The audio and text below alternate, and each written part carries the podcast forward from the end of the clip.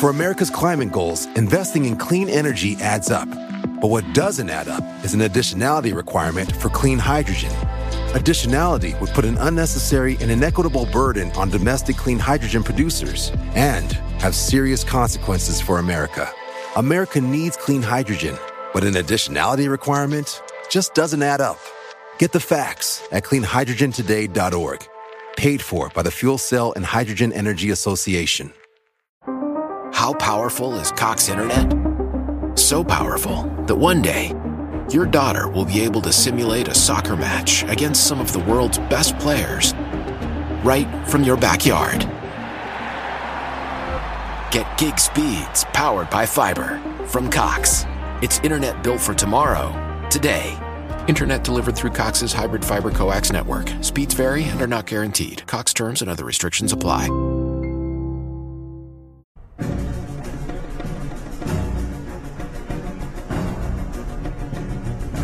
Hola, ¿qué tal amigos? Sean bienvenidos a un capítulo más de Podcast Extra Normal. Mi nombre es Paco Arias y me da muchísimo gusto estar de nuevo aquí con todos ustedes.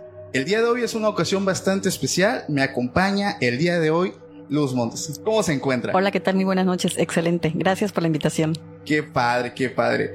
La verdad es que estoy muy emocionado. Es una ocasión bastante especial. Hoy me acompaña una persona que la verdad tiene un talento bastante amplio en el tema de la música, en el tema de la belleza. Cuéntanos un poquito acerca de ti. Pues bueno, ya creo que ya me, me, estás escribiendo un poquito, ¿verdad? Se ve que me conoces un poquito.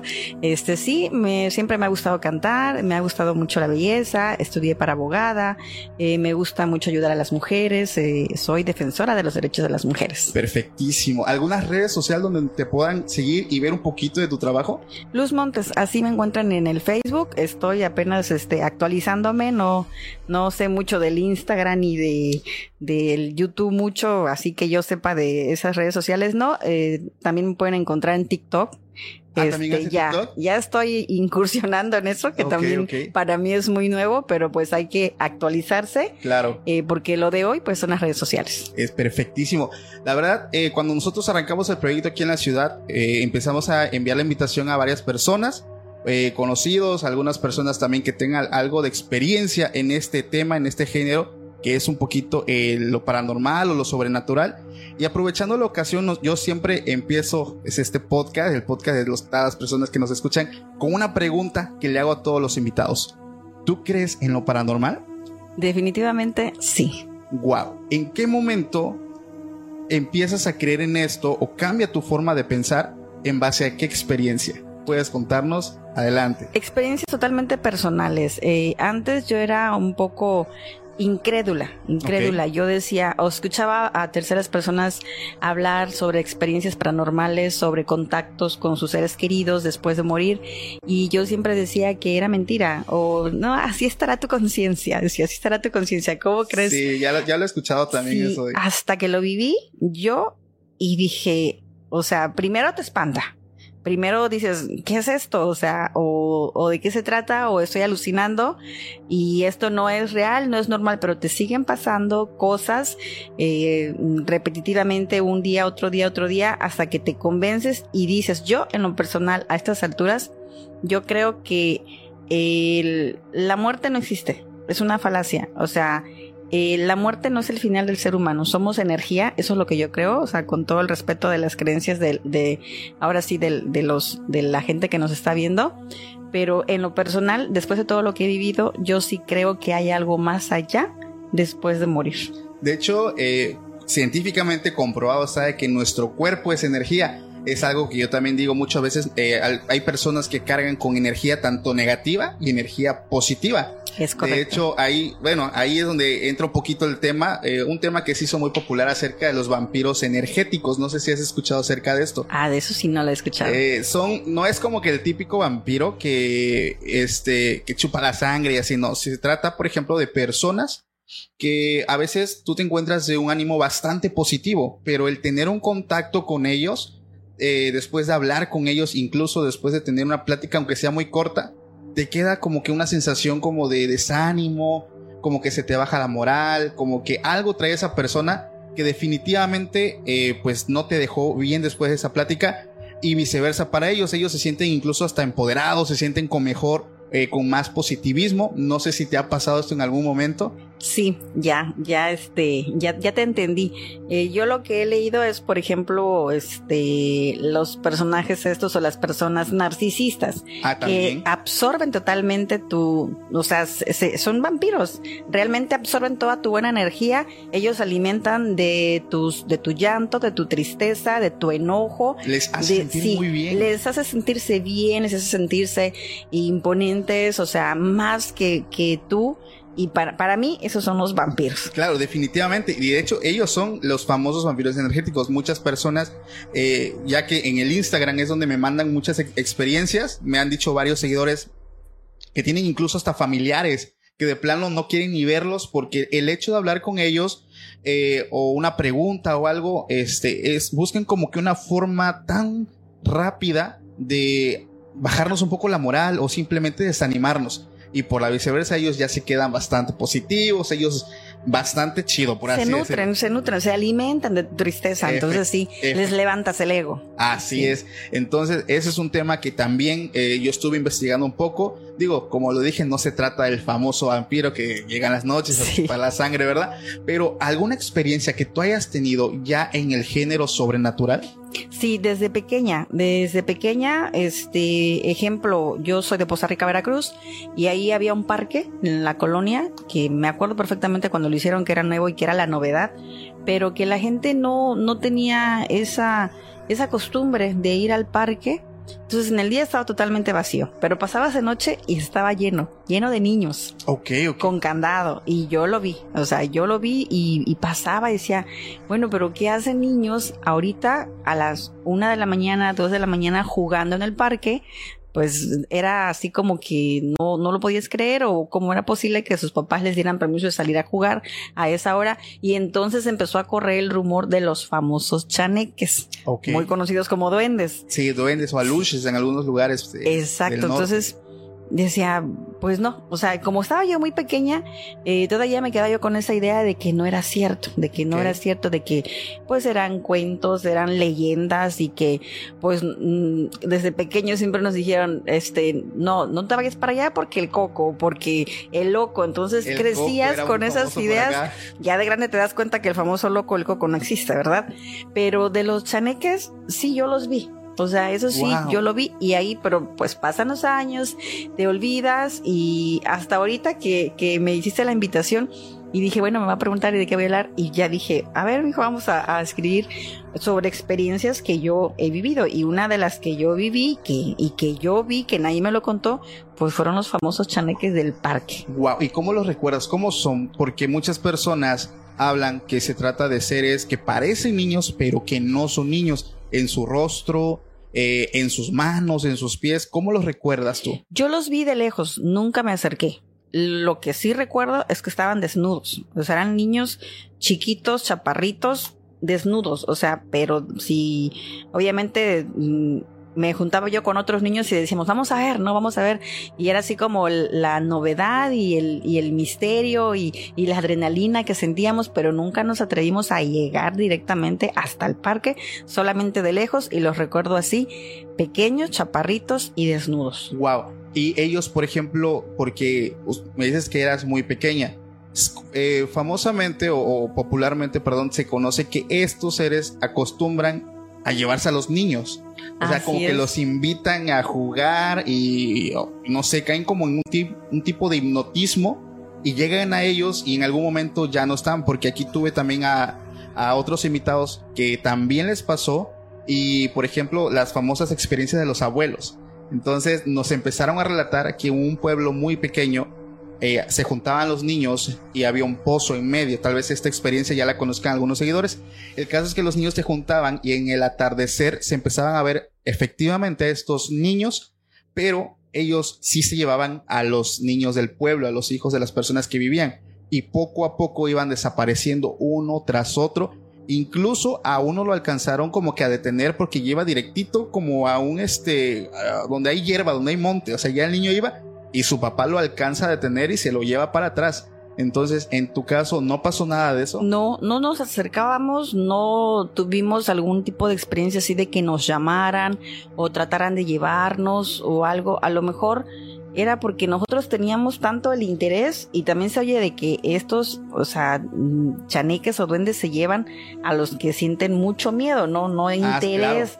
Y nosotros íbamos a buscarlos. Ah, sea, Entonces yo creo que a lo lo mejor contrario, ¿no? O si sea, no éramos de su agrado. Sí, no, definitivamente. definitivamente. Hay, hay- bueno, hay una cosa también muy importante que comentas. Casualmente, este tipo de experiencias se conocen cuando somos muy pequeños. Hay personas o hay niños incluso que ven cosas. ¿Tú has sabido acerca de esto? O sea que los niños tienden a ver algo que ya nosotros los adultos ya no percibimos o a nuestros ojos es difícil de ver. No sé si Sí, acerca este, con, con mis hijos, sobre todo con mi hija, este, que ahorita tiene 25 años, tenía como, ¿qué será? Unos 5 años, y el famoso amigo imaginario, ¿no? Ah, ella fue de Amigos Imaginarios. Sí, ella fue de amigo, y me lo dijo una amiga, ponle atención a la niña porque tiene un amigo. Entonces ella se empezó a aislar, ya no jugaba con sus amigos normales, hablaba mucho de su amigo, de su amigo, y lo describía perfectamente, y que la- ese amigo le prohibía este, prácticamente eh, convivir con, Con los niños. niños. normales. Ok. Entonces, este, una señora muy conocida de aquí de Tustepec, o sea, le platiqué y me dice, ¿sabes qué? Yo creo que el caso de tu hija es de psiquiatra, porque el psiquiatra estudia lo paranormal. Claro. Claro que nosotros siempre tenemos nuestros tabúes y nuestras ideas de que yo no voy con el psicólogo, no voy con el psiquiatra porque yo no estoy loca, ¿no? Pero cuando me dice, no, es que el psiquiatra estudia lo paranormal. Entonces la llevo con un psiquiatra de Córdoba. Él eh, entra, o sea, mete a la niña, no me deja entrar a mí. Y ya dentro de la plática y todo, o sea, sí me confirmó que la niña tenía un amigo imaginario que lo veía y este que platicaba con él, pero porque habían tenido, entre otros niños normales, habían jugado la famosa tabla Ouija. Uh, ya. Entonces ahí supuestamente, pues este, este niño imaginario, o, o que a lo mejor sí existía o porque ella lo veía, este, pues se, se empezó así como que a, a, pues no sé si a adueñar o, o Empezó como que a llegar a su vida, ¿no? absorberla, sí, Claro. absorberla. Entonces ya definitivamente, pues, eh, él estuvo en tratamiento, yo la, la, este, pues ahora sí que estaba yo al tanto de ella, día y noche, día y noche, hasta que se le olvidó. Se olvidó y ahora sí como que a veces le pregunto, oye, ¿te acuerdas de esto? Y me dice, sí, sí, es que sí existía. O sea, sí Y- había ese niño. ¿Y no recuerdas cómo te lo describía, por ejemplo? Sí, de un niño de este gordito, este blanquito y de una camisa rayada. Ok, ok. Eh, eh, hay varios videos, por ejemplo, aprovechando eh, es esto que comentas. Hay este varios videos en TikTok. Ves que es la plataforma ahorita top de, Sí. de todo el mundo y con la que tiene el mayor crecimiento. Hay el caso, eh, no recuerdo ahorita el nombre, eh, de una niña, tal vez no sé si viste tú el video o aquí el joven que nos acompaña que está detrás de cámaras vio el video, eh, acerca de una niña que está hablando en su cuarto, en una cama sentada, y su papá entra con el teléfono despacito grabando y, y ve, logra captar, por ejemplo, que está hablando con, o sea, la niña está sentada y está otra pequeña aparentemente enfrente de ella y le está agarrando como que el pelito, como que la cara, como que la está peinando. Entonces, el papá cuando entra de golpe y, y sigue con el teléfono, eso que está con ella, ya no hay nada. Sí Pero- lo vi, sí ¿sí lo, lo vi. viste? Sí, Pero- pero, está eh, ahí sí me parece terrorífico. Sí, está, Ah, sí. está, está bien de terror. Está o sea, por- pesado, está pesado. Sí, está pesadísimo porque, o sea, se logran ver sus manos, pero al momento de que quieres seguirla ya no hay nada. Y ahí creo que varias partes de ese video donde incluso este está parada, pero tiene una colcha encima y se le logran ver los pies. Entonces, al momento de que quita la colcha ya no hay nada. Entonces, eh, muchas personas internautas dicen que se podría tratar incluso de un amigo imaginario. Porque hay veces que estos niños como que alimentan, como tú decías en un principio, que son energía, ellos van eh, como que alimentando eso con energía hasta un punto donde incluso se puede materializar. No sí, lo si- hacen real.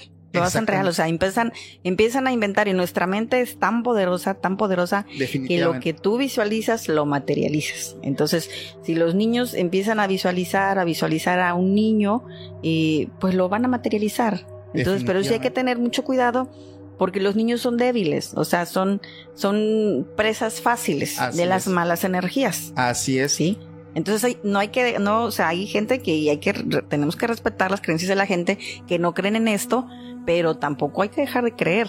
Claro, de hecho, eh, no subestimar, ¿no? Exacto. Porque a veces ahí es cuando pasan ciertas cosas. Hablando ya de este tema, por ejemplo, Salma Hayek, eh, todos la conocemos. Eh, hay un dicho que dice, ni los famosos se salvan de esto. Tú sabías, por ejemplo, que ella tiene una hija que supuestamente tiene como que un don. ¿No, no habías escuchado eso? No. Yo me puse a investigar un poquito antes de entrar en este, pod- en este capítulo de podcast eh, para traer esta como que esta eh, anécdota de ella. Ella dice que tiene a su hija, pero que su hija aparentemente tiene un don. For America's climate goals, investing in clean energy adds up.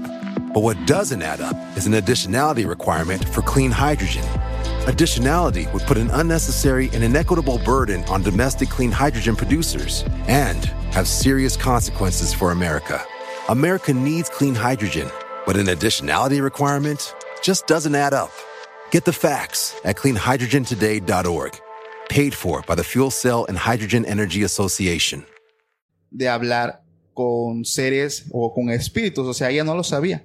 Simplemente que un día estaba en su cuarto, era de noche, y la niña estaba sentada sobre su cama, eh, entradormitada, pero ella no paraba de repetir la palabra no, o sea, como que estaba mirando un punto fijo de su cuarto, entradormitada, pero estaba, no paraba de repetir la palabra no, no, no, no, no. Y es- también decía una palabra eh, eh, creo que era en francés, que significa Dios. Entonces eh, ella empezó a hablar como que en inglés y francés y su última palabra fue bye.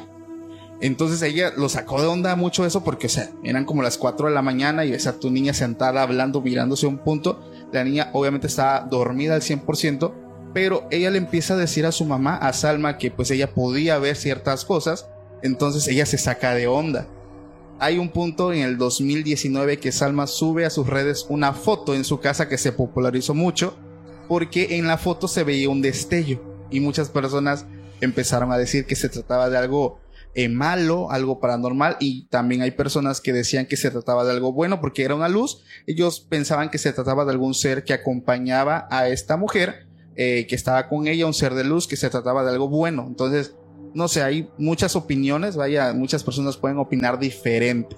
Pero en base a eso que te cuento, ¿tú crees que es posible? Sí, en base a lo que yo he vivido y que yo no creía, que era muy escéptica en este tipo de, de cosas, que yo me, me burlaba y decía, no, no puede ser. Este, yo creo que sí. Pero sí, o sea, coincido también en que cuando es algo blanco, creo yo que es algo bueno. Claro. Pero también luego te encuentras sombras negras y dices, no, o sea, eh, yo he leído mucho sobre el, me gusta mucho el tema de lo sobrenatural. Aprendí a ver el aura de las personas. Ok. Este, yo decía, es que ¿Cómo yo, ves la mía? quiero.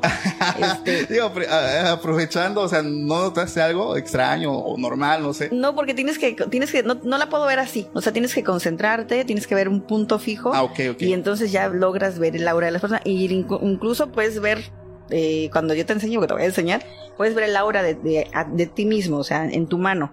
Y puedes ver el destello y el, y el reflejo. Y es el aura de cada persona no siempre es el mismo color. Es de acuerdo a cómo esté en ese momento. Y, y sí he escuchado eso eh, en, en el tema de colores. Una persona hace mucho tiempo me dijo que la hora se representaba por colores. Sí, por colores y también cómo te sientas en ese momento, porque luego, este, eso sirve mucho para cuando se te acercan las personas de malas vibras y que, y que tú no te des cuenta y pues si requieres un poco de concentración, es menos de un minuto, te concentras, ves el aura de la persona y si la ves así oscura, oscura, sabes que bye, ahí nos vemos. ¿no? Wow. Sí. Eh, eh, Pero sí me gusta mucho, como me gusta mucho el tema de lo sobrenatural, pues entonces me dediqué a leer, a leer y aprendí a ver el aura de las personas. de verdad. Es algo wow, padre, definitivamente me tienes que explicar ahorita cómo funciona. Porque aquí en tu podcast, pues nosotros estamos eh, con diferentes invitados.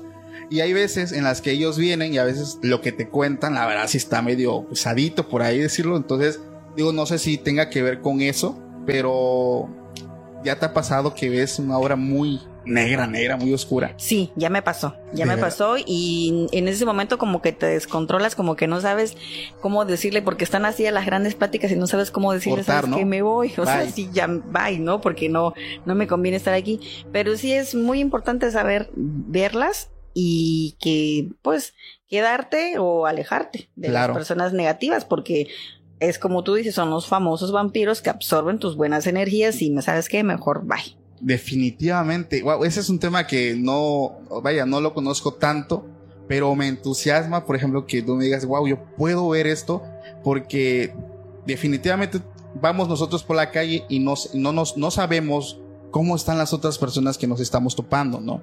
Así Entonces ahí es cuando pasan esas experiencias que ya te sientes mal, pero pues digo espiritualmente o no sé, metafísicamente podemos hablar que algo pasó. ¿Alguna experiencia, Luz, que tú hayas tenido que al día de hoy, a tus años, te preguntes qué pasó o por qué pasó o cómo pasó? Sí, mira, eh, yo me quedé con, ahora sí que la, la, o la mayor experiencia que yo he vivido y así muy fuerte, me queda claro que después de la muerte hay algo, que no, no se van del todo nuestros seres queridos y que antes de irse lo saben, lo presienten, se despiden, se despiden. Pero así lo muy fuerte que es una, una persona que este muy importante para mí, este se me manifestaba. después de haber fallecido. Sí, después de haber fallecido, o sea, se me manifestaba, se, no así, tampoco te voy a decir, se me materializó, sino que pasaban cosas que tú decías, es que es esa persona. Ejemplo, 3.30 de la mañana, me marcaba de mi teléfono a mi otro teléfono. O sea, así. Y sonaba el teléfono, sonaba el teléfono y dije yo, o sea, ¿por qué está sonando mi teléfono ahorita? Entonces yo iba y como tengo la costumbre de guardar mis números de uno al otro y viceversa, ponerle yo. Sí, sí. Entonces sonaba mi teléfono y decía yo. Yo. Yo así como que, ¿pero qué está pasando? ¿Y, por qué no? Entonces yo agarraba y buscaba mi otro celular y efectivamente decía llamando a yo y el otro recibiendo yo. Y pero como era muy reciente, o sea, lo primero que dices, no, es que quiere contactar conmigo. Sí, claro. O sea, quiere hablar conmigo. No me atreví a contestar. Eso te iba a preguntar. No, no contesté. Lo que hice fue cancelar mi teléfono porque me pasó tres veces seguiditas. En la misma noche. En la, no, en el, en la primera noche, dos veces seguidas. De ahí consecutivamente a la otra noche y a la otra noche. Ahora sí que de madrugada, ¿no? Oh, wow. Tres madrugadas consecutivas. Entonces dije yo, no, yo voy a cancelar mi número porque yo no estaba preparada para eso. Y aparte no lo creía, entonces me daba miedo. No, es que está, imagínate que contestas, escuchas su voz. No, tremendo. O sea, Vaya, o sea, creo que explota la cabeza en ese momento. No, sí. Y de ahí que cuando cancelé el teléfono, como a los 15 días, recibo igual, 3.30 de la mañana, una llamada de mi hija, WhatsApp. Entonces, será mi hija, agarro y contesto, bueno.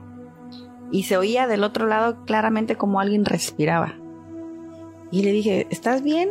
Contéstame, porque me estás espantando. O sea, tomé el tiempo, casi un minuto, y no me contestaba, no me decía nada. Entonces agarré, le colgué y le regresé la llamada, le marqué cinco veces y no me contestó. Y al otro día me dice, mamá, ¿por qué tengo cinco llamadas tuyas? ¿Qué pasó? Le digo, pues yo es lo que te pregunto.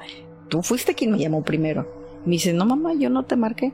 Digo, ¿cómo de que no? Revisa. Le digo, WhatsApp. Me dice, sí, mamá, aquí está la llamada.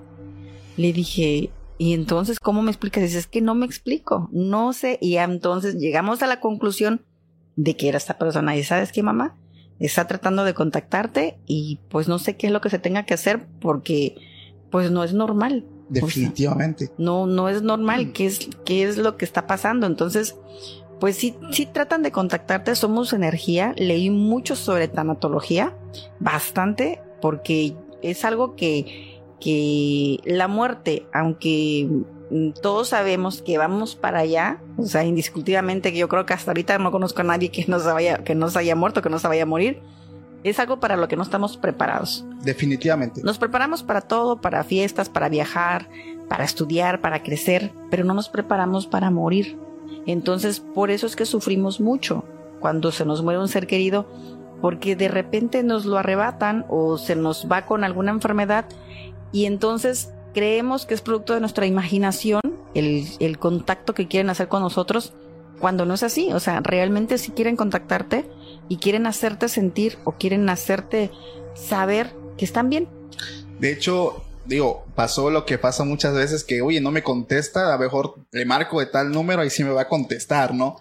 Sí, eso fue lo que pasó. es que está clarísimo. Y, y, la respiración que dices que escuchaste, Digo, bueno, afortunadamente no fue algo que te haya como que causado, no sé, como que una crisis nerviosa. No, me, pero sí me espantaba, o sea, sí me espantaba, pero al mismo, mm, al mismo tiempo me entraba ese interés también de saber, o sea, qué quieren. ¿Y nunca intentaste tratar de contactarlo por otros medios? No, porque te vuelvo a repetir, leo mucho y leí también que cuando tú quieres contactar, o sea, puedes contactar a otras gentes, a otras, a otros espíritus, a otras personas que nada que ver con la persona que tú quieres contactar y es mejor dejar que ellos te contacten a que tú lo intentes, porque puedes llamar malas energías, malas cosas y entonces mejor dije, no, me, me calmo hasta que pues yo solita dije, ¿sabes qué? Ya, este, pues camina, camina hacia la luz, ya ve, yo estoy bien, voy a estar tranquila, voy a estar en paz. Y, y, así se fue, se fue alejando. No es para siempre la energía. La energía como que continúa aquí en la Tierra. Es que está muy reciente. Pero un tiempo, ajá, es un, un, tiempo nada más cuando es reciente. De ahí, y ya, eh, yo creo que trascienden trascienden, se van hacia la luz y ya, eh, se resignan. Yo creo que, porque hay mucha gente que, que muere, porque te repito que leí mucho sobre eso, que muere y no se quiere ir por los bienes terrenales que dejó. O sea, los bienes terrenales los mantienen aquí y no trascienden, o sea, se mantienen así como que entre la vida y la muerte y no se van. Y entonces yo, pues te vuelvo a repetir, no creía, no creía hasta que me pasó, lo vi y, dije, pues sí, o sea, es algo increíble y algo que, que pues sí, a la primera te espanta, pero después dices, a ver, sí quiero saber, ¿no? y es que sobre todo cuando es un ser muy querido, ¿no? Que, eh, digo, pasa, por ejemplo, algo que tú dijiste y que es, es algo que a veces cuando nos ponemos a filosofar, nosotros los humanos somos la única especie que está consciente de su mortandad. O sea, estamos, como tú dices, estamos conscientes que en algún momento, por todo el dinero del mundo que logremos tener, fama y lo que tú quieras, pues nos espera el mismo destino. Así es. Lo que nos hace diferente de, los animalitos que pues ellos ni en cuenta. O sea, pero nosotros estamos conscientes que en algún momento pues vamos a partir de esta tierra. Algo, por ejemplo, ya que dices que falleció un ser muy querido de ti o tuyo, en mi caso me pasó, yo me crié con mi abuelita porque mi mamá era maestra, entonces aquí en la, zona o en el estado, los maestros cuando recién empiezan, pues los mandan igual que a los que son practicantes de medicina a pueblos muy lejanos a dar clases. Entonces, pues yo me tenía que quedar aquí en la ciudad y estaba mi abuelita, la persona que me crió, eh, básicamente fue como mi segunda madre. Ella fallece en el 2018 pero algo muy curioso, como tú lo dijiste, hay personas que ya saben cuando se van a morir. O sea, te dan señales o te empiezan a decir, oye hijo, aquí dejé esto, este, oye hijo, por acá esto. O sea, como que intentan decirnos, digo, no te dicen a veces algunos de que, oye, sabes que me voy a morir, ¿no? Pero te empiezan a dar señales como que a prepararte para cuando pase.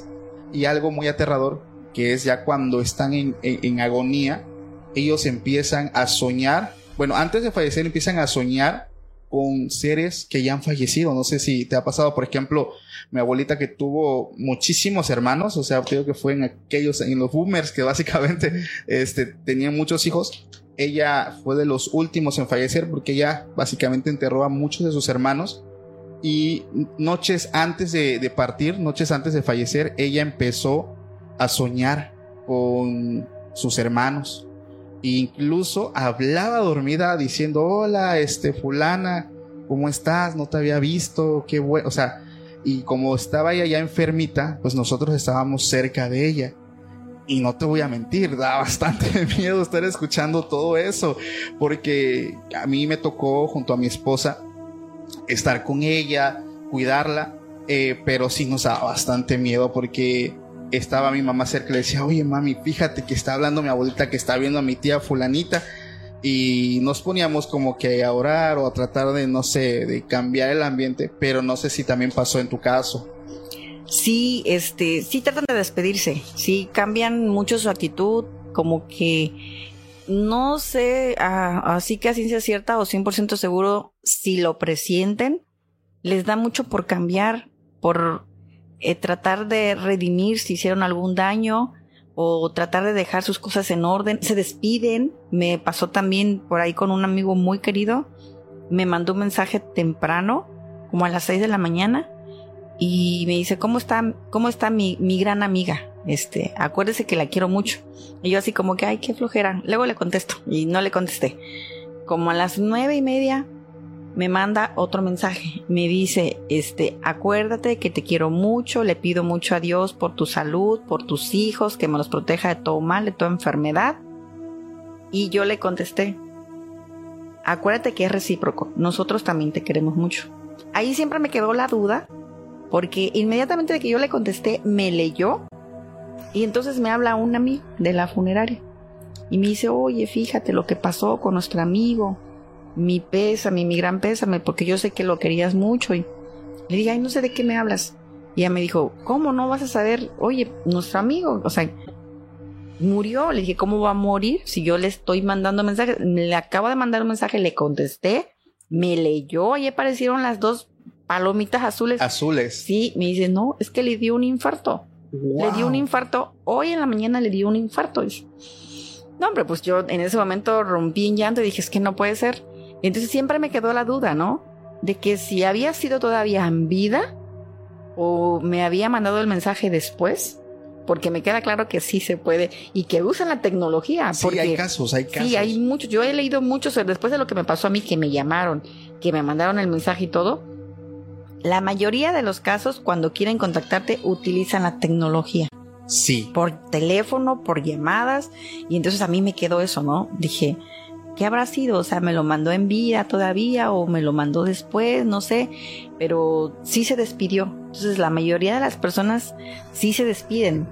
Me acabas de acordar de una historia que está en internet. No la recuerdo, tal vez ya la viste. O el joven que está aquí también la conoce. Era una familia que tenía, por ejemplo, el hermano mayor, la hermana eh, adolescente y los padres. La joven desaparece y pues todos piensan que estaba a lo mejor, digo, las primeras 24 horas, pues como que todavía hay un poco de esperanza, ¿no? De que anda por ahí, se fue con el novio, ya saben un poquito lo, lo típico. Pero empiezan a pasar las horas y los días y ya se empieza pues a preocupar la familia cada vez más, ¿no? Porque las probabilidades van disminuyendo la historia continúa porque el hermano le llega un WhatsApp. La intentaron contactar por WhatsApp, pero nada más estaba una palomita. O sea, no. El teléfono estaba apagado. A las 48 horas le empiezan a caer los mensajes y se ponen las, las palomitas en azul. Entonces le, le llega al hermano el mensaje de: Hola, hermano. ¿Cómo estás? Estoy bien oye, ¿cómo crees? Este, ¿dónde estás? Mis padres están preocupados. Este, mira, te voy a decir algo, pero este, necesito que vengas donde estoy yo. ¿Cómo? Eh, ¿Dónde estás? O sea, ¿estás bien? Si estoy bien, cálmate. Dile a, mi papá, a mis papás que estoy bien, pero necesito que vengas. Entonces él se empieza a sacar donde, oye, ¿dónde estás? Eh, ¿Puedes venir para acá? O sea, no puedes caminar, estás secuestrada, no sé necesito que vengas, cálmate. Le empieza a dar instrucciones poco a poco y ya estoy en tal carretera, yo estoy en tal kilómetro, bueno, deja el coche estacionado, bájate y camina sobre el sendero que está. Antes de llegar, dice hermano, detente ahí. Por favor, por lo que más quieras, no continúes. Necesito decirte algo. Dile a mis padres que me perdonen. For America's climate goals, investing in clean energy adds up. But what doesn't add up is an additionality requirement for clean hydrogen. Additionality would put an unnecessary and inequitable burden on domestic clean hydrogen producers and have serious consequences for America.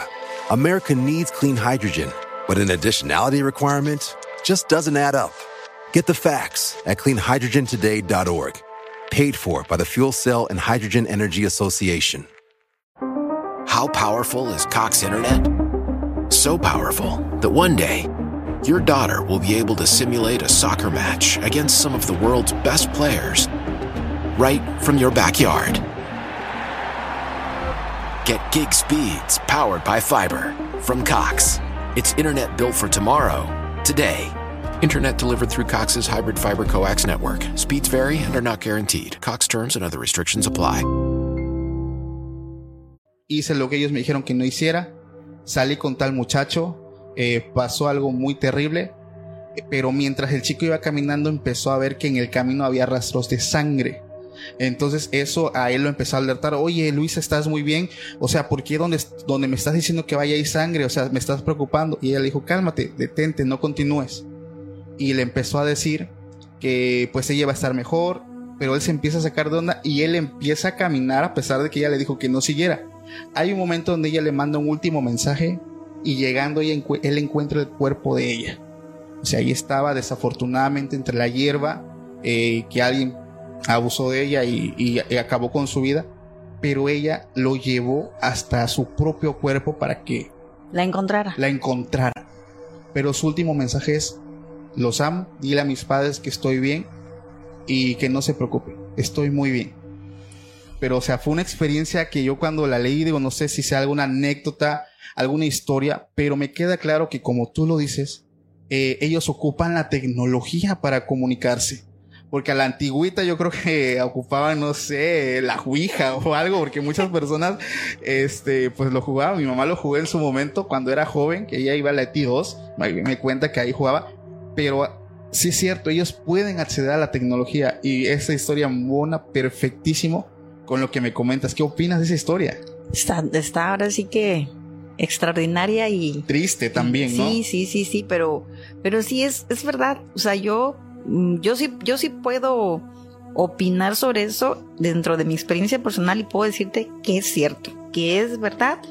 Se despiden antes, te contactan durante, cuando ellos a lo mejor no se dan cuenta, y se despiden nuevamente porque se despidieron de mí igual. O sea, señales se abrían, se cerraban las puertas y todo. Y mediante sueños es que te contactan más y te hacen saber que están bien. ¿Sabes qué? No te preocupes, yo estoy bien.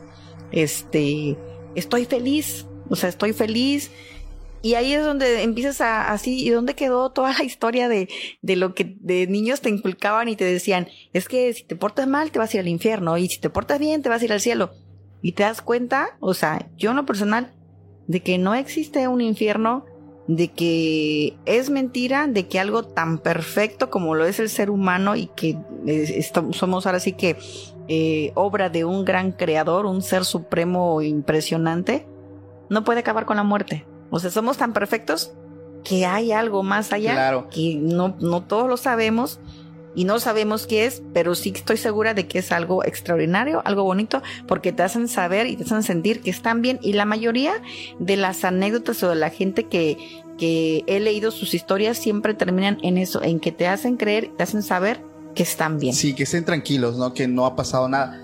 Fíjate que me acordase de, digo, es que mi abuelita cuando ella vivía eh, me contó muchas historias, esto no lo he contado anteriormente, eh, se lo voy a compartir. Ella como te digo, ella nació en los años 30 y algo, o sea, ya boomer básicamente. Igual que las, las personas de aquel entonces se llenaban de muchos niños y uno de sus primeros hijos se llamaba Víctor. Me acuerdo que ella eh, dice que cuando me platicaba hasta sus ojitos se le iluminaban, me acuerdo. Y a mí siempre me eh, gustó mucho conocer eh, y escuchar sus historias, porque hay muchas imágenes que dice, si tu abuelo tu abuela te está contando algo, cállate y escúchala porque son historias que valen oro y que nunca más vas a volver a escuchar. Y definitivamente después de su partida, extraño, a pesar de que me contaba todo el tiempo, extraño escuchar todas sus anécdotas. Ella me cuenta que eh, uno de sus hijos mayores se llamaba Víctor, tenía 10 años y ella con mucho cariño me contaba que ella lo bañaba, que, o sea, lo, eh, atendía muy bien. Y desafortunadamente, eh, él se tenía que ir a la escuela. Una mañana ella lo baña como todos los días y lo encamina para que se vaya a la escuela. A las horas llega un señor, como un pueblo chiquito, todos se conocen.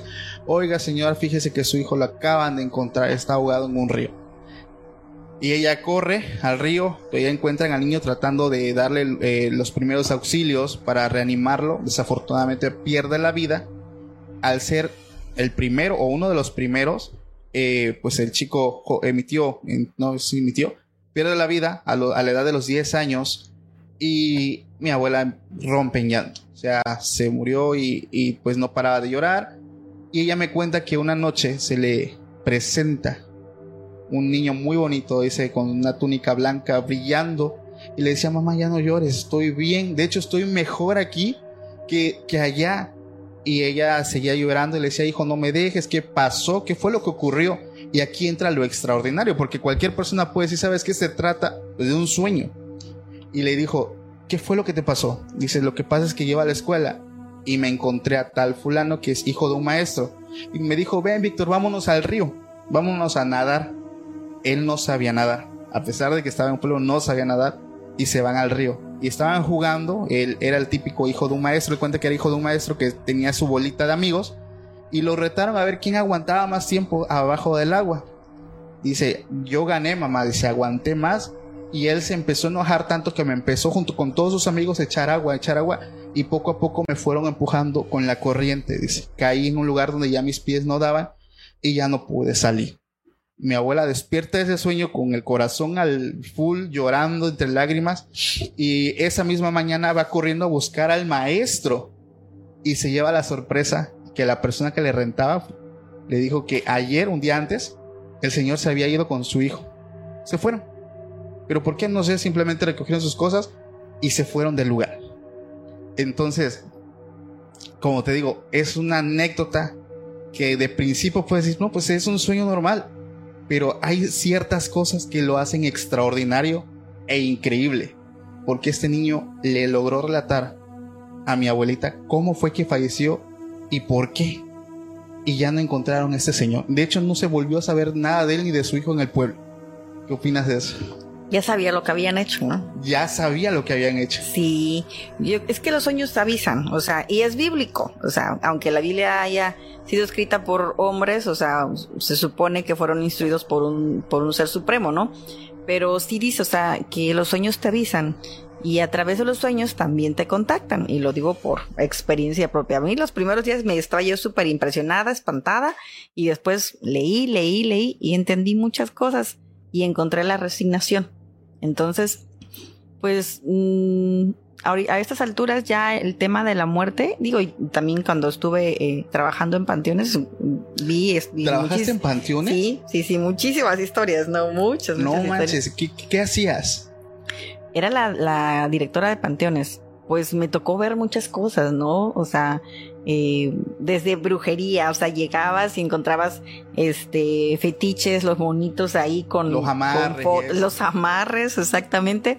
Este, se oían voces y, se oían en el, en el, en el anfiteatro también ruidos, entonces, pues son cosas que te vas acostumbrando a ver, a ver, y ya después dices, pues ya lo tomas algo así como, como normal, pero también no deja de impresionarte, ¿no? Claro. Pero este, sí es un tema muy extenso, muy extenso que yo creo que no acabaríamos de hablar toda la noche porque ya nos enfocamos en lo de el contacto después de que te, primero que se despiden, después de que te contactan y después de que se despiden. Claro. Es 100% real y yo estoy segura que que muchos van a respaldar y van a decir, sí, a mí me pasó, ¿no? Y muchos, a los que no les han pasado, obviamente se van a burlar y van a decir, no, está loca, ¿no? Pero pues yo lo viví y yo sí puedo mm, dar fe de eso. Estoy seguro que muchas de las personas que nos están viendo o escuchando van a cuadrar con nosotros, o sea, porque es algo tan repetitivo, es como si te dijera ahorita, por ejemplo, vienen las fechas de Día de Muerto, que ya se avecinan.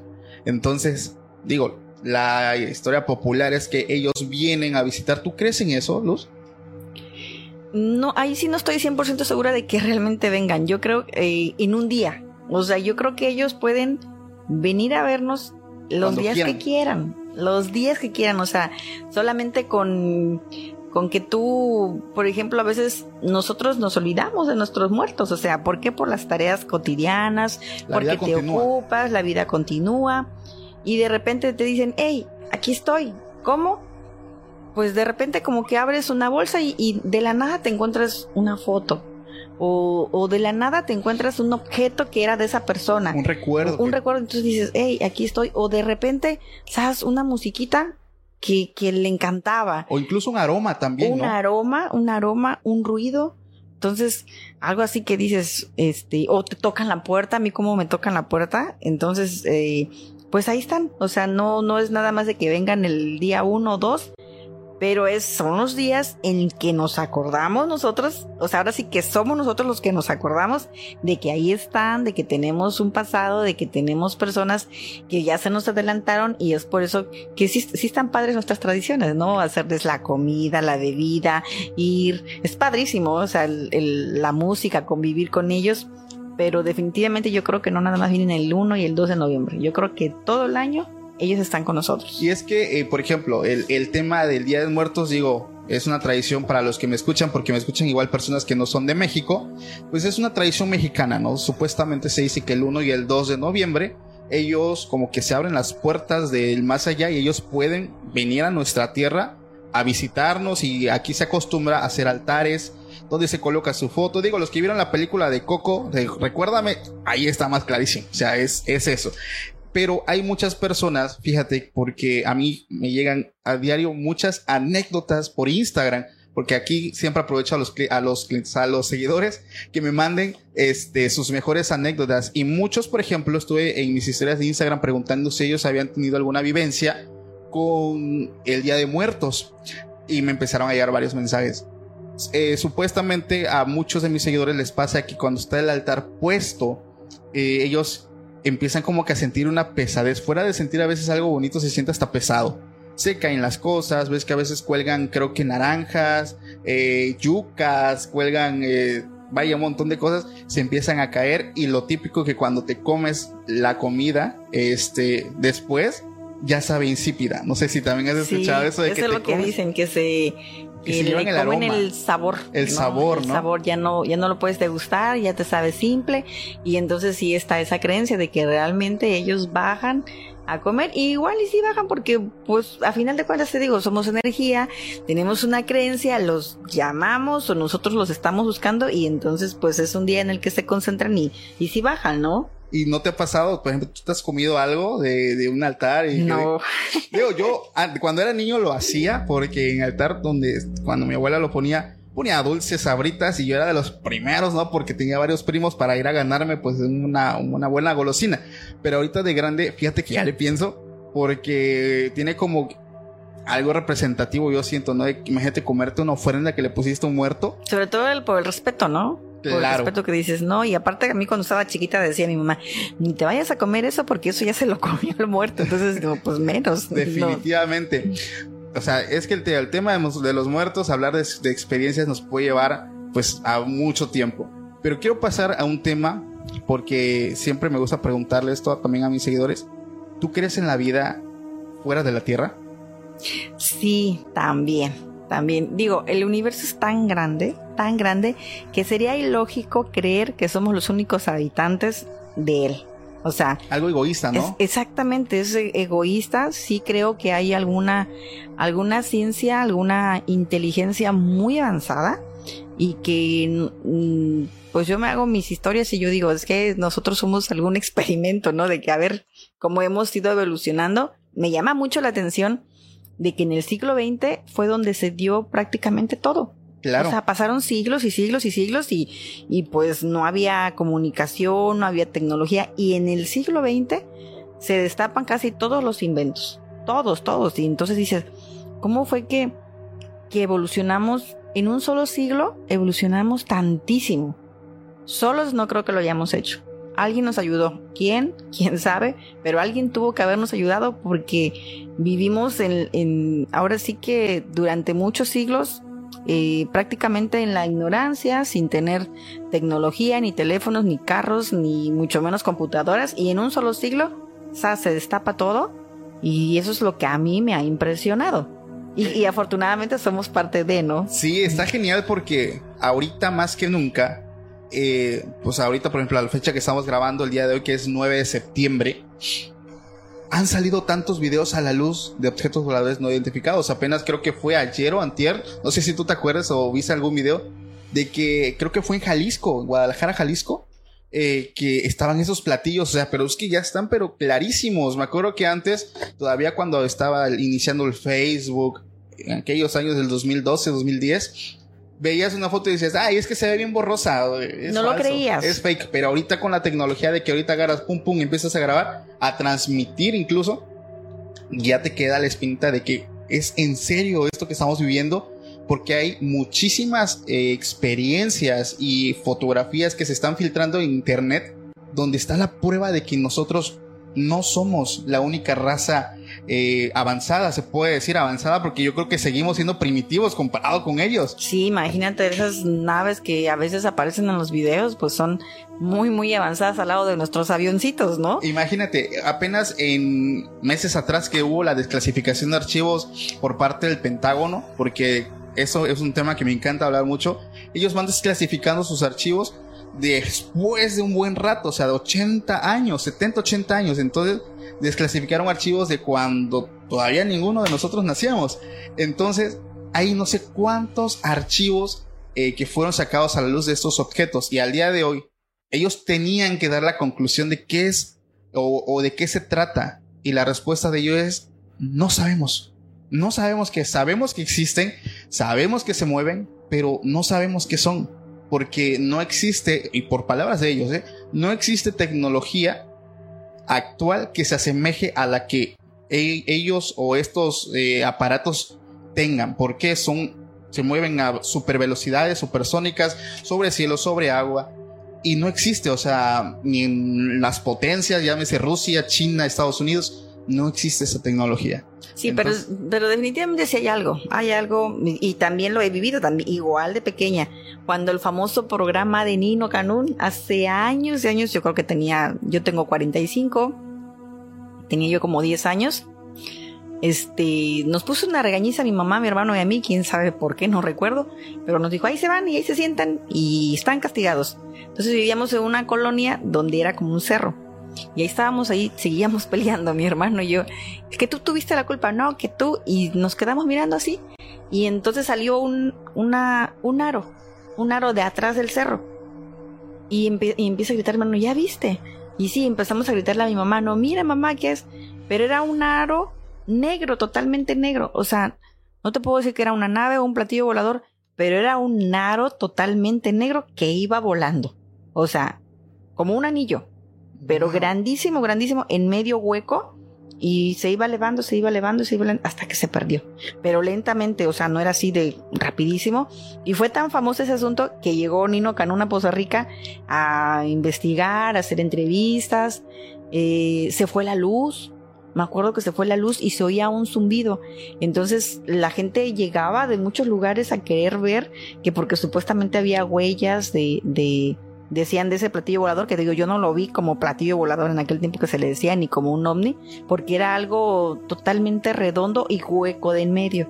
Entonces siempre me quedé con eso y digo, pues quién sabe qué habrá sido, pero lo vimos.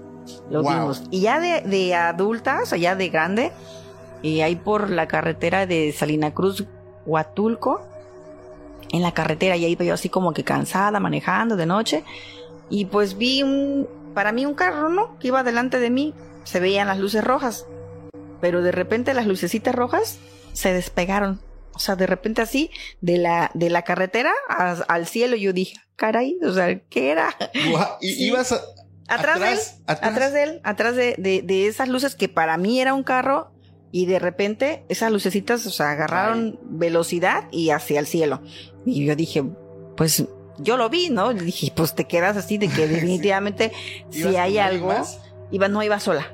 iba sola. Estoy acostumbradísima a manejar siempre sola y de noche y sí me ha tocado ver una que otra cosa rara y este y pues sí, yo creo que, que no estamos solos en el universo, hay algo más. Dijiste dos cosas muy importantes que van muy de la mano con este tema. Cuando pasan estas cosas que son avistamientos ovni, eh, hay un algo muy particular, el famoso zumbido. Hay un zumbido, que se escucha por toda la zona y otra cosa que dijiste, empezó a fallar la electricidad. Sí. O sea, se fue la luz. Son cosas tan características, yo creo que es como un checklist, ¿no? Eh, de que para ver si es algo totalmente omni, por ejemplo, que se vaya la luz, sí, que es zumbido, sí, o sea, es algo que es tan repetitivo y que ha pasado desde, para mí, digo, ahorita que se está viendo más, pero para mí todo el tiempo hemos tenido como que esas visitas, todo el tiempo, desde muchos años atrás, pero ahorita con el tema de la tecnología, como te lo dije, se está viendo más porque es más fácil captarlos. Existen en las pinturas, en los libros, o sea, en las pinturas, o sea, en las cuevas, ahí se ven los, los monitos que pintan con sus cascos y todo. Entonces, yo creo que desde hace millones de años nos han estado visitando, pero como lo acabas de decir, no había la tecnología para que quedara un antecedente, una prueba fehaciente de que realmente existen, de que realmente están entre nosotros, quizás, porque pues hay mucha gente que, que de repente sabe hacer demasiadas cosas y dices, oye, tú no eres este mundo, ¿no? Entonces, eh, si hay algo, mm, ojalá que, que por ahí en, en, algún futuro ya podamos tener alguna prueba, ¿no? Algo de que realmente sí las hay, pero todavía estamos incrédulos ante ese sí, tema. Sí, todavía vivimos, yo siempre he dicho, bajo especulaciones. Sí. O sea, sabemos que hay algo, pero no es como que ya es esto. Ya llegamos, ya te ya nos comunicamos, ya hablamos y, y este, y ahí está, me, me estaba yo hablando de la chica esta del, del tema ajá, de alienígena, ¿no? que habla alienígena. Y que todo mundo se burla y, y digo, sí le digo, y en unos cuantos años digo, ay, sí tenía razón, mira, sí, sí, sí habla, ¿no?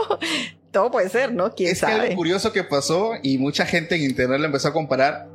Después de que ella empezó a salir a la luz, digo, mucha gente la cataloga de charlatana, etcétera, y respeto las opiniones de todos, pero algo que sí es cierto es que ella en cuanto salió a la luz y empezó a hablar y muchas personas empezamos a repetir lo mismo que decía mientras veíamos sus videos porque quieras o no estamos repitiendo lo mismo. Sí, claro. Y millones de personas repitieron lo mismo. A las semanas empiezan a ver avistamientos ovni.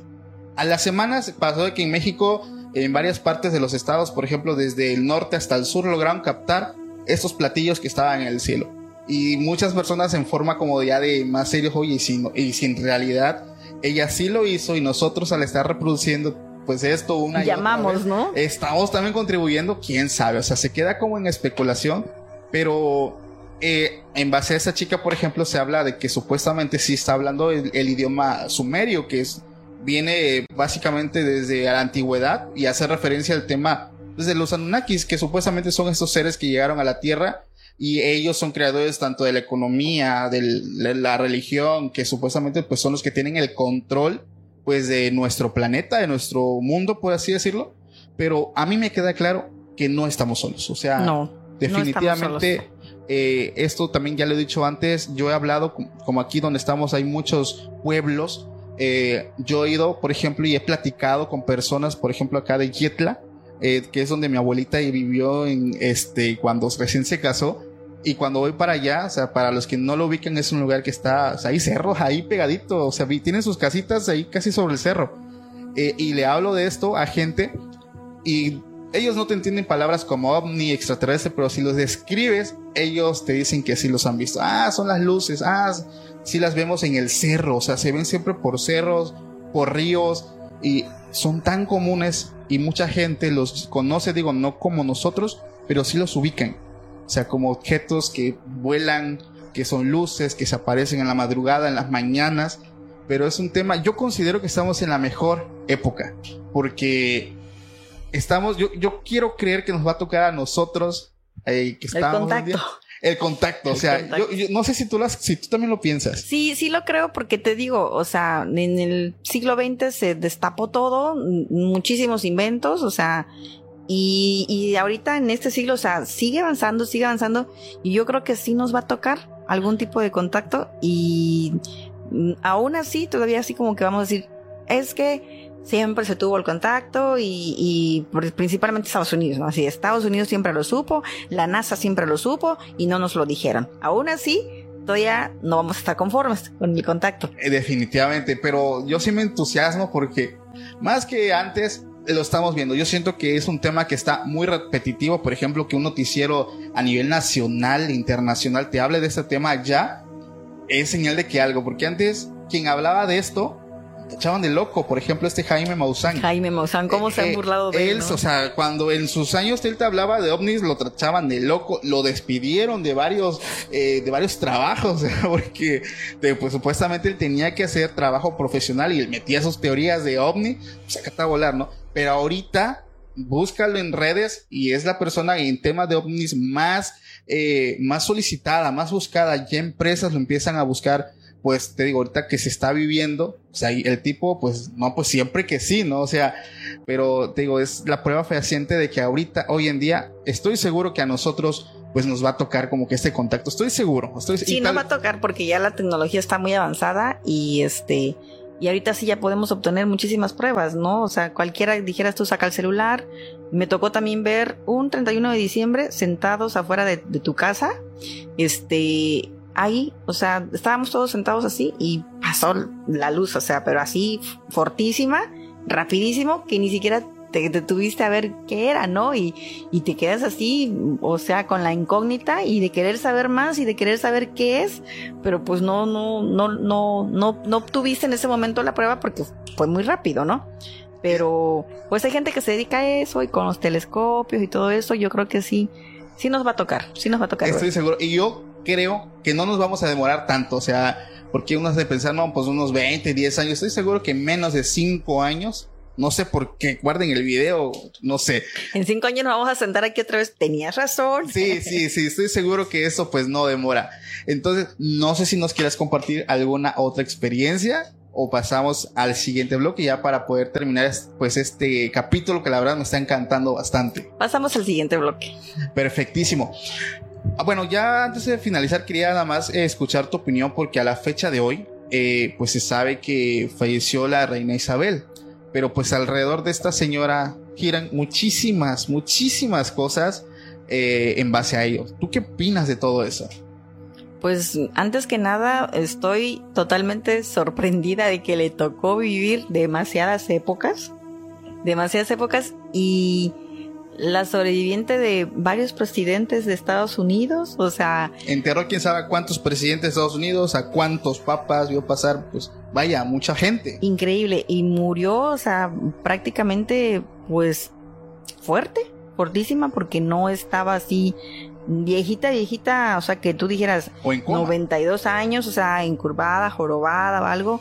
No, o sea, es eh, a ella siempre la han tachado de Illuminati, ¿no? De o, o reptiliana. O reptiliana, o sea, siempre. O sea, la gente que, que ha sabido, que lee sobre este tema, va a saber de lo que le estoy hablando. Pero definitivamente yo creo que hay algo en esa señora porque duró muchísimo tiempo. A mí sana. algo me llama mucho la atención porque días antes, creo que fue uno o dos días antes de que ella falleciera, subieron una foto de ella estaba normal, estaba paradita, este, vaya, estaba normal, o sea, no, no era la seña de una persona que fuera a fallecer, que estuviera en coma, con suero, intubado, no sé, o sea, estaba muy bien, simplemente fue de un momento a otro. No sé si a la fecha que estoy grabando esto ya dieron como que el informe de cuál fue la causa de su fallecimiento, esto, pero al día de hoy, en este momento, no han dado nada. No han dicho de qué murió. No han dicho nada. O sea, al momento que estoy grabando esto, no han dicho nada. Y eso despierta muchas teorías conspirativas. O sea, he leído desde las más lógicas hasta las más absurdas. Muchas personas dicen que, que no murió. Que, no está muerta. Es que en los famosos siempre se da mucho ese, esa, ese tema de que no está muerta o no está muerto. De todos los famosos siempre se dice eso. Sí, por ejemplo, ya dicen que no murió, que cambió de cuerpo y que no sé qué. O sea, o sea son muchas teorías que, que, que, que giran en torno a la reina Isabel por, por lo que tú dices, efectivamente son muchísimos años. Muchos años. Muchos años. Y como tú dices, no murió siendo una persona que se viera enferma. O sea, era una, una señora muy fuerte. Para su edad era una persona muy fuerte. Sí, entera, no, no sé, no parecía una viejita. o sea, una viejita así, eh, vaya, para comparar Silvia Pinal, ¿no? O sea, Silvia Pinal está viejita, viejita. Sí. Viejita, o sea, yo acabo, me impresioné mucho de verla, dije, ay, pobrecita, o sea, está acabadita bueno, no es el mismo tipo de vida. Me imagino que la reina Isabel se super mega cuidaba, ¿no? Pero este, pues más o menos ahí van sobre la misma edad, creo. Y Silvia Pinal está acabadísima y la reina Isabel estaba entera. Ella iba a todos sus eventos, siempre como lo que era, una gran señora, una gran dama y bien vestida, bien derechita y pues yo nunca la vi enferma, al contrario, o sea, siempre estuvo en los mejores eventos y, y le, ha, le estaba ahora sí que subsistiendo a varios presidentes, ¿no? Y a varias personas de su época y ella pues se decía, pues siempre los memes, ¿no? Así que la, la creatividad del mexicano, ¿no? Sí, definitivamente, definitivamente. Pues bueno, eso es lo que yo quería saber, porque te digo, es un tema que ahorita es tendencia en redes. Eh, algunas redes donde te podemos seguir, me dices que te pueden encontrar como Luz Montes en Facebook. Así es, es correcto, Luz Montes en Facebook, en página oficial y en este mi Facebook personal, igual en TikTok, ya me estoy actualizando porque no me acuerdo cuando estaba pequeño mi hijo, yo le decía, oye, deja eso, deja eso, y ahora yo ando buscando, oye, ayúdame a hacer un video, ¿no? Porque TikTok ahorita es lo nuevo, o sea, es lo que todo mundo ve. Claro. Y pues como bien saben ustedes, pues yo me dedico a la belleza, tengo este el spa Divine Woman, que ahorita ya me cambié de domicilio, ahora estoy en Muro Boulevard, casi esquina Galeana, y pues estamos incursionando, o sea, seguimos metiendo aparatología, ya tenemos depilación láser, este, todo lo que es radiofrecuencia, cavitación, vacuum, lipoláser, para que pues ahora sí que las damitas vayan y se hagan sus tratamientos y los precios están totalmente al alcance de las posibilidades de todas. Perfectísimo. Ya escucharon para las personas que estén por acá cerca y como siempre lo he dicho con todos nuestros invitados, pueden pasar, mm, tómense foto, mándenmela para que yo sepa que fueron a visitar aquí a nuestra amiga Luz Montes que nos está acompañando el día de hoy. Y pues aquí como todos los que nos escuchan son bien buena onda, estoy seguro que cuando vean el capítulo van a ir a buscarte y te van a dar like y los que puedan ir van a estar yendo y yo aquí voy a estar viendo las fotos que me tienen que compartir para saber quiénes están yendo. Eh, el día de hoy repito, me acompañó Luz Montes. Es todo un honor. Gracias por haber estado con nosotros en este capítulo. Me la pasé bastante bien. Eh, aprendí también muchas cosas. Digo, el tema, por ejemplo, de Laura, que me lo tienes que enseñar ahorita. Entonces, chicos, gracias también a ustedes porque nos están sintonizando, a los que nos ven por YouTube, a los que nos escuchan por Spotify, Amazon Music. Les mandamos un fuerte abrazo. Mi nombre es Paco Arias. Cuídense mucho y nos vemos próximamente en un nuevo video. Hasta la próxima. For America's climate goals, investing in clean energy adds up. But what doesn't add up is an additionality requirement for clean hydrogen. Additionality would put an unnecessary and inequitable burden on domestic clean hydrogen producers and have serious consequences for America. America needs clean hydrogen, but an additionality requirement just doesn't add up. Get the facts at cleanhydrogentoday.org. Paid for by the Fuel Cell and Hydrogen Energy Association. Why? Why? If you Why? have T-Mobile 5G home internet, you might be hearing this Why? a lot. Why? Every time your internet slows down during the busiest hours. Why? Why? Because your network gives priority to cell phone users. Why? Good question. Why not switch to Cox Internet with two times faster download speeds than T-Mobile 5G home internet during peak hours? Okay. Stop the whys and visit cox.com slash 5G home for details. T-Mobile prioritizes certain T-Mobile phone users over home internet users during times of congestion. Hi, I'm Mirella. And I'm Fede. Welcome to Boteco Talks, a platform where we have bar style conversations about topics relevant to personal finance and investing. We're two strangers who matched on Bumble and are now friends, figuring out our finances through this podcast. Boteco Talks' aim is to pull back the curtains on these seemingly complex subjects and talk about them as we would with friends at a bar. Every week, we're going to be sharing stories, breaking down ideas, and maybe even challenge some of the assumptions that you may have about personal finance. So join us at Boteco Talks.